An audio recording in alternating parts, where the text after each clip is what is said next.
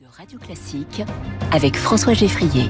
Il est 6h38. Bonjour Sébastien Soriano. Bonjour. Bienvenue dans Comment j'ai réussi. Vous êtes le directeur général de l'IGN. L'IGN, Institut géographique national, si on prend la, la forme longue. 80 ans, voire beaucoup plus euh, si on remonte euh, aux toutes premières cartes faites par euh, l'État français Oui, c'est ça. Ça a commencé avec Louvois, le ministre de la guerre de Louis XIV, avec le fameux dépôt de la guerre, en fait, qui a commencé à, emmagasiner un certain nombre de cartographies, puisque comme le veut l'expression consacrée, la géographie, c'est d'abord fait pour faire la guerre. Alors spontanément, si, si, j'ai envie de vous demander tout de suite, à quoi sert aujourd'hui l'IGN quand on voit l'importance prise par des acteurs comme Google Maps qui ont une cartographie ultra précise, en, en relief, en carte, en, en satellite et gratuite? Ben, je dirais la cartographie, elle a toujours une intention. Donc on fait pas des cartes pour faire des cartes. Et donc effectivement, euh, voilà, vous aviez les cartes des grands navigateurs pour aller explorer le monde. Et aujourd'hui, finalement, cette exploration à laquelle euh, nous, nous participons, c'est euh, celle de la période actuelle, qui s'appelle l'Anthropocène, l'ère dans laquelle le fait majeur de l'activité et de la description du territoire, c'est qu'il est modifié par l'activité humaine. C'est-à-dire que vous avez le littoral euh, qui recule, vous avez euh, les forêts qui évoluent, euh, elles s'étendent en surface, mais elles sont attaquées par des par des maladies. Vous avez les glaciers qui reculent, vous avez l'étalement urbain, donc vous avez tous ces phénomènes. Et aujourd'hui, notre rôle en tant que cartographe du service public, c'est de cartographier ces phénomènes, de les mesurer précisément pour pouvoir donner les outils à l'ensemble des acteurs, que ce soit l'État, les collectivités locales ou parfois des exploitants privés, les outils pour réagir, pour aménager le territoire dans cette période particulière. Et donc effectivement, notre but n'est pas de, de, se mettre en concurrence avec Google Maps, qui, oui. qui, a eu le talent de effectivement nous mettre à tous un atlas numérique dans la poche, et qui semble avoir des moyens infinis, en tout cas quand ils le veulent, ils peuvent. Voilà, tout à fait, des, des moyens de, de, de, de, faire tourner des voitures qui prennent des photos de, de, de, tout le territoire.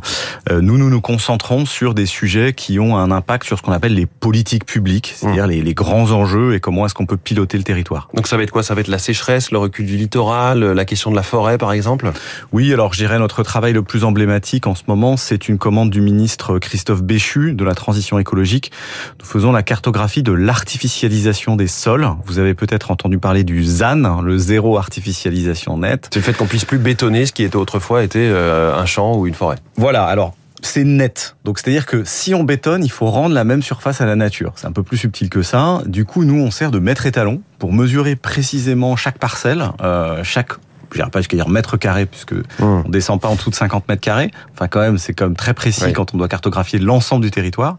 Et donc on fait cette carte tous les trois ans pour mesurer cette progression de l'artificialisation et permettre un dialogue entre l'État et les maires pour euh, vérifier si la règle a été respectée. Alors à ce stade, il y a un point très important à, à décrire, à raconter sur l'hygiène, c'est que vous continuez de travailler avec des avions pour cartographier le, tout le territoire français. Oui, alors je dirais que un, un, un, des faits majeurs de la cartographie en ce moment, c'est plutôt qu'on va vers ce qu'on appelle le multisource, c'est-à-dire qu'il n'y a plus qu'une source.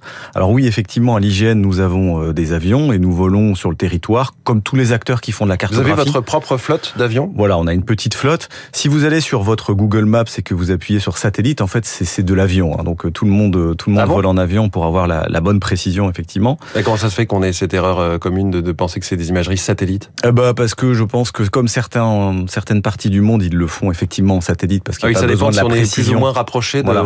C'est une question de, de, de volonté de, de, précision pour faire simple. Mmh.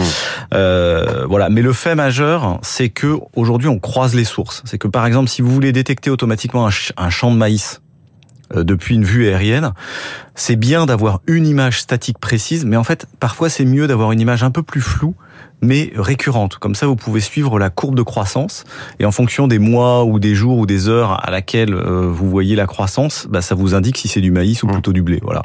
Et donc, en fait, on est plutôt dans ce, cette multiplicité des sources. Et l'autre fait majeur, c'est l'irruption de l'intelligence artificielle. Oui. Dans notre métier. Euh, qui complète les relevés sur le terrain. Euh, voilà.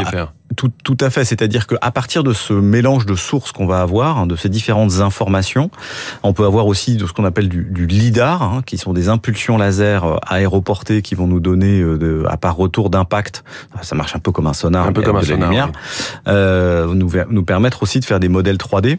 Et donc ensuite, à partir de toutes ces sources, eh ben, faut encore les analyser. C'est-à-dire dire, c'est quoi un bâtiment, c'est où sont les arbres, qu'est-ce qui est une route? Ça, faut savoir l'extraire. Donc pour vous, l'IA, ça ne date pas de, de ChatGPT, mais bien avant. Non, alors voilà, l'IA est maintenant bien installée dans notre secteur hein, depuis une dizaine d'années, mmh. euh, et, et, nous avons maintenant d'ores et déjà des productions. Hein, donc je vous parlais de l'artificialisation des sols, mais on fait la, la cartographie des habitats euh, naturels qui nous permet de cartographier des zones de, à protéger pour la biodiversité.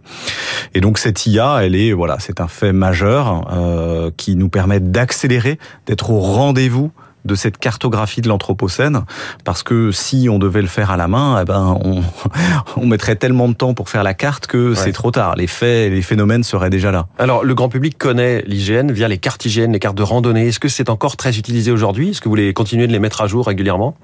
Oui, et d'ailleurs on va annoncer là justement une, une mise à jour de notre gamme qu'on est en train de, de moderniser avec des, des, des photographies sur la, la jaquette de ces, de ces cartes qui représentent davantage les territoires Mmh. qui sont plus inspirants pour la nature, et puis des cartes qui, euh, voilà, autrefois on était un peu centré sur la voiture, avec l'idée que la, la c'était une carte de tourisme euh, ou éventuellement effectivement aussi des cartes de randonnée. Et donc là, on va aller beaucoup plus vers le vélo, le loisir, euh, un, un, tourisme qui ne se fait pas qu'en mmh. voiture, euh, et une invitation à la découverte des territoires. Je dirais pas forcément à, à, la même vitesse. Parmi, vous, vous, parliez de la, guerre et des armées au début de, cette interview. On parlait autrefois des cartes d'état-major. Les armées continuent d'être un, gros client aujourd'hui de, l'IGN pour euh, des théâtres d'opération Oui, tout à fait. En fait, nous sommes un institut dual. C'est-à-dire que nous avons beaucoup de technologies. Je parlais d'intelligence artificielle, on mobilise du satellite, euh, on fait de la 3D, on, des, nuages de points, des modèles. Euh, on a une école d'ingénieurs qui nous permet d'avoir des, talents, on a des laboratoires de recherche. Donc on est un institut technologique.